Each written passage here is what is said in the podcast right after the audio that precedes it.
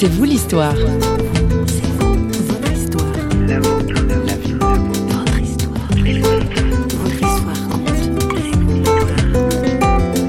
Simplement, ma prière, c'est qu'ils tiennent, hein, qu'ils gardent courage, foi et espérance dans leur retour. Ça, c'est une chose que pour moi qui est pensable de dire et de demander.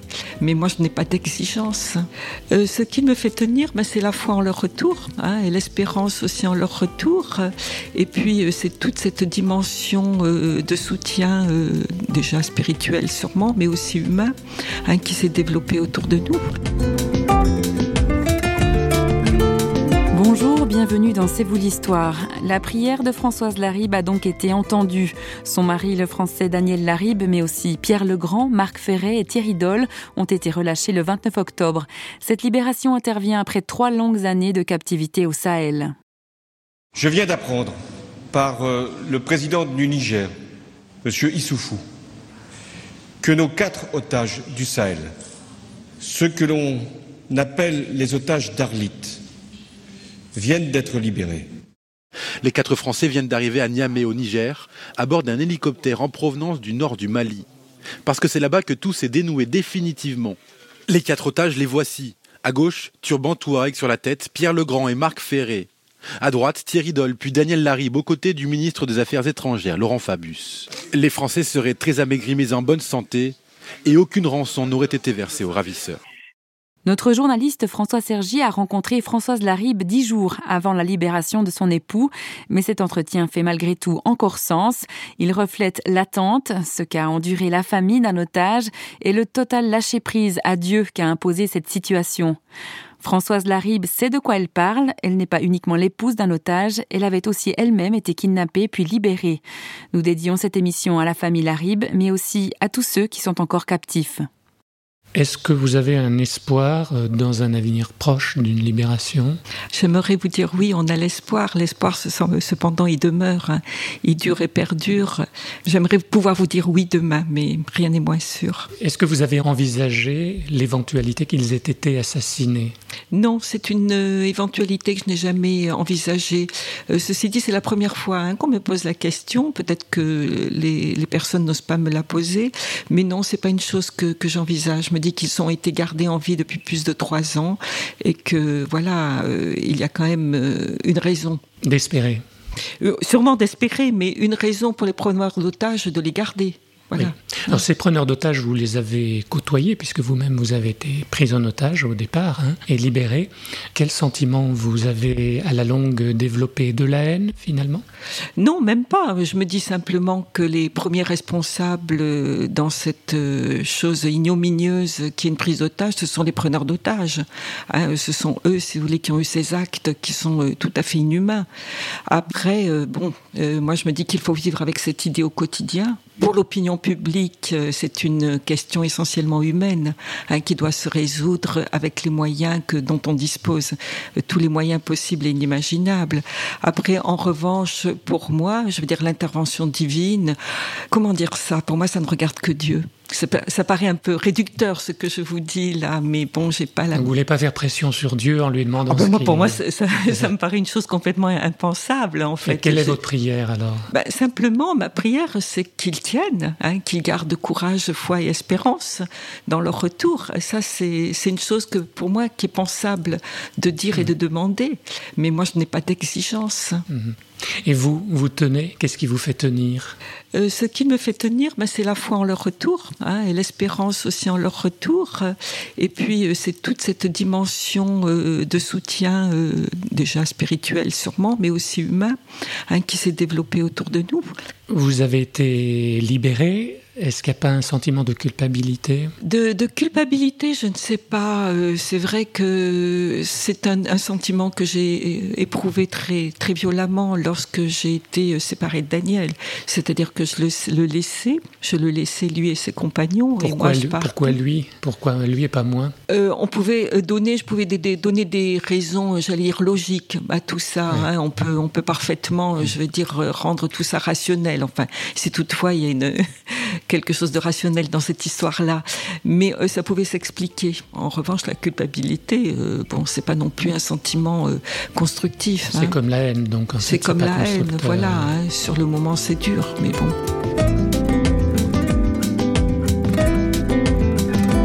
Est-ce que le temps s'est un peu comme arrêté pour vous Ou bien est-ce que vous autorisez quand même euh, la vie continue et vous autorisez à être sûrement, heureuse? Sûrement, la vie continue. Bon, c'est quelque chose, le temps, et eh ben, on n'en est pas maître non plus. Hein. Le temps, il est maître et le souverain, on dit.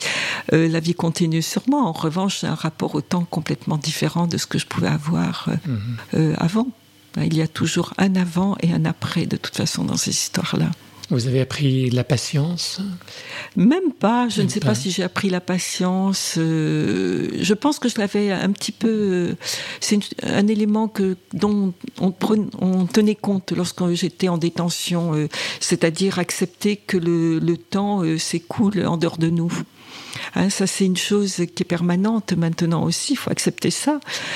Mais bon, est-ce que c'est de la patience? Je veux pas que ce soit non plus de la résignation? Euh, non, ça doit être autre chose. Mais quoi euh, Toujours un peu complexe à définir. Est-ce que vous croyez en la justice? Est-ce que vous pensez qu'il y aura une, il y a une justice divine? Quelle justice? La justice divine La justice des hommes? Euh, Et puis d'abord, qu'est-ce que c'est que la justice? Qu'est-ce que hmm. c'est être juste?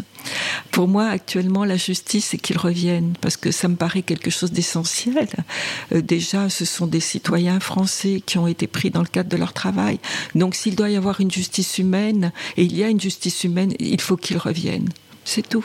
On parlait de patience, mais pas de passivité. Vous êtes protestante, donc vous protestez dans les deux sens du terme. Oui, on va dire ça comme ça. Euh, on n'est pas passif. Même quand on était dans le silence, on n'a jamais été passif. Vous-même, vous vous sentez impuissante et comment vous vivez votre impuissance? Euh, Bien sûr qu'on se sent impuissant euh, parce qu'on n'a pas d'action directe, nous, sur les négociations. C'est évident. Alors c'est une chose, moi, que j'accepte. Hein. J'accepte dans la mesure où on m'affirme et on me confirme que tout est fait. Après, euh, on peut parfois douter. Hein. Au bout de trois ans, on, on se pose des questions.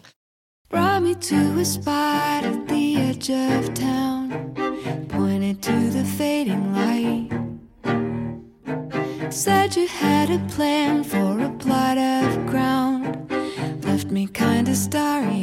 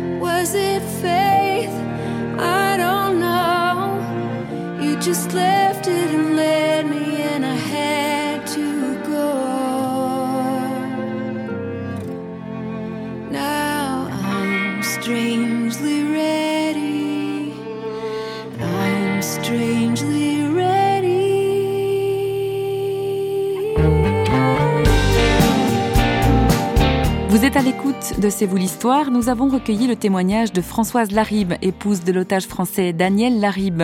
Au moment de cet entretien, elle était encore dans l'attente de la libération de son mari et des trois autres otages d'Arlit au Niger.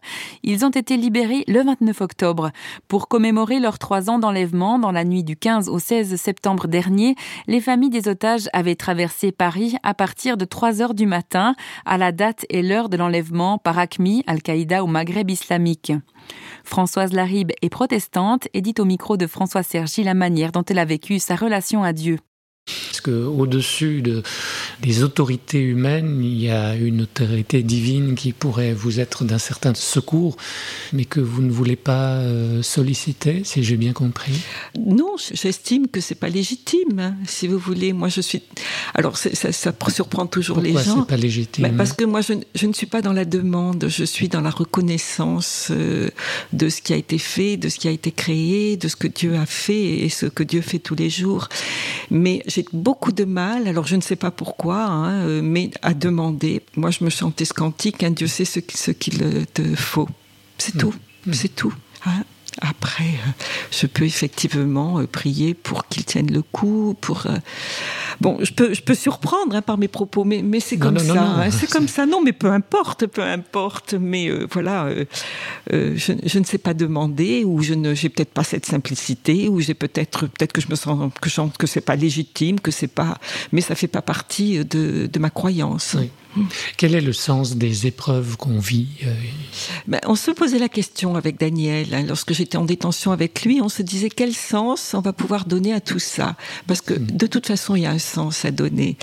Lorsqu'on sera peut-être euh, de retour ensemble, est-ce que l'on va pas revoir et re-envisager notre façon de vivre? Est-ce qu'on va pas remettre en question euh, certaines euh, façons d'être Voilà, hein, je pense que de toute façon, ce type d'épreuve, puis j'aime pas le mot épreuve, Hein, non plus. Mm. Ce type de situation euh, fait que vous posez des questions existentielles et essentielles. Françoise Larry, merci d'avoir bien voulu partager ce qui est difficile sans doute à, communiquer. Sûrement, oui. Hein. Alors on est, on est de tout cœur avec vous, mais ce ne sont que des mots aussi. Hein. Mais écoutez les mots ont leur importance. C'est important aussi, de se sentir euh, encouragé par. Euh, Complètement, et c'est une chose très importante pour nous. Hein, Est-ce qu'il y a un site internet ou un, oui, alors une adresse à communiquer Alors vous pouvez euh, retrouver tous les renseignements qui concernent donc nos différentes actions sur www.otage niger, alors otage au pluriel, hein, .fr, www.otageniger.fr. Voilà. Merci. Merci.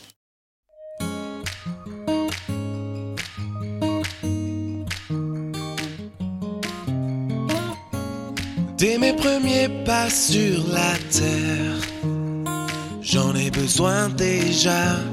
Quand je cite mes premières prières, il faut que tu sois là.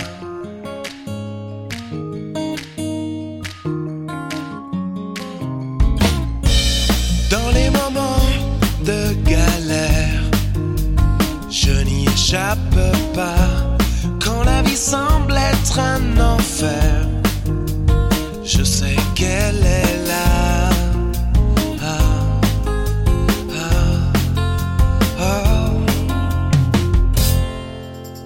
J'ai besoin de ta main posée sur moi pour soul.